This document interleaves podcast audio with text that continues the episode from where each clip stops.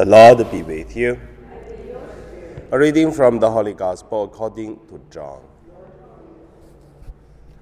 Many of the Jews who had come with Mary and uh, had seen what Jesus did believed in him. But some of them went to Pharisees and told them what he had done. So the chief priests and the Pharisees called a meeting of a council and said, What are we to do? This man is performing many signs. If we let him go on like this, everyone will believe in him, and the Romans will come and destroy both our holy place and our nation. But one of them, Caiaphas, who was high priest that year, said to them, You know nothing at all. You do not understand that it is better for you to have one man die for the people than to have the whole nation destroyed.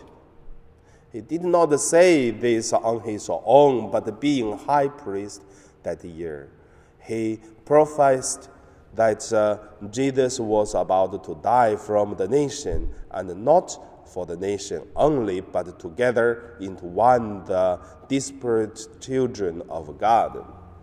So from that day on, they planned to put him to death.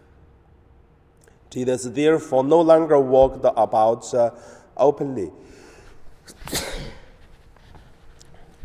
among the Jews but went from there to a town called um, in the region near the wilderness. And he remained there with the disciples.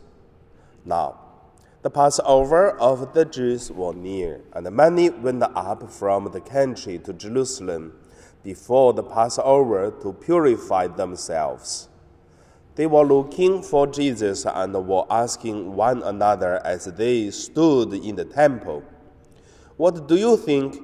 Surely he will not uh, come to the festival, will he? The Gospel of the Lord. So today my meditation name is uh, the Lamb of Guilty. So the first, let us look at uh, the lamb of guilty among the Israel. It's not the lamb of God, but the lamb of guilty. For the Israel, it is Jesus. Because in today's gospel, we can hear what uh, the Caiaphas, the high priest, say you do not understand that it is better for you to have one man die for the people than to have the whole nation destroyed. Which means the lamb of guilty, guilty or not, it doesn't matter, and also they don't care. But the lamb is already set up, that is Jesus. One person died better than the whole nation destroyed, and that it is the work of the lamb. Also, like or not, you, you are the lamb, then you are the lamb. And then God's plan make to be true through these people. So, and also God's plan is worked, and God's mission is complete by this. So sometimes you will see, it seems that uh, uh, people did these things to push the history to go further Sometimes it seems like someone did, but at the end we can see is God's plan. Did you have any experience in this? Some people did not do anything wrong, but uh, become the lamb of the guilty. But some people, it seems very good, but it is uh, to set up the lamb of the guilty. And Jesus high priests, Pharisees, Romans, and then the crowd. So in this, uh, uh, at this Saturday, oh, yeah, today is Saturday. This evening and tomorrow's uh, gospel reading, we will read through the Passion of the Christ. Then we will see very interesting readings. That's the first point. The second point, the Lamb of guilty among us.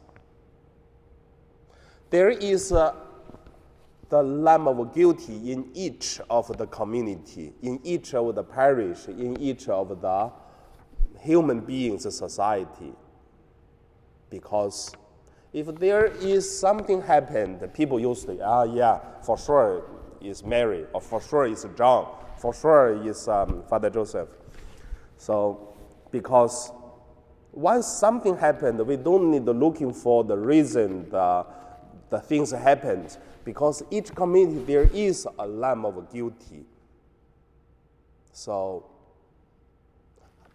who set up that? But very interesting there is always the lamb of guilty whose setup is a very, very uh, difficult to say. Sometimes by one person, sometimes by the whole community. Sometimes the person just walk, walk, and then become the position of lamb of the guilty. But however, the different people set up, but the result is the same. There is always a lamb of guilty in one community. A few people gather together, there is one person. So, what is good? Lamb of guilty doesn't mean that he is a bad person, but definitely that person has some weakness. But same time, we have to look at is who do not have weakness. Everyone have weakness and also the person or the group to set up one person become the lamb of guilty of that per, uh, community. And also, it is a testimony and it is also a spiritual exercise to make holy through our life. And then the same, the Lamb of guilty also to make his uh, spiritual exercise to find out or to practice the holiness in his way or in her way. So, actually, it is equal, whatever to set up or whatever to become the lamb of guilty. And my sharing, just want to say, what is your position? You are the one set up or you are the one lamb of guilty? Who is the lamb of guilty in your community. And then also, the question, most important question is do we get more holier? Do we get more mature through our life? And now we pray.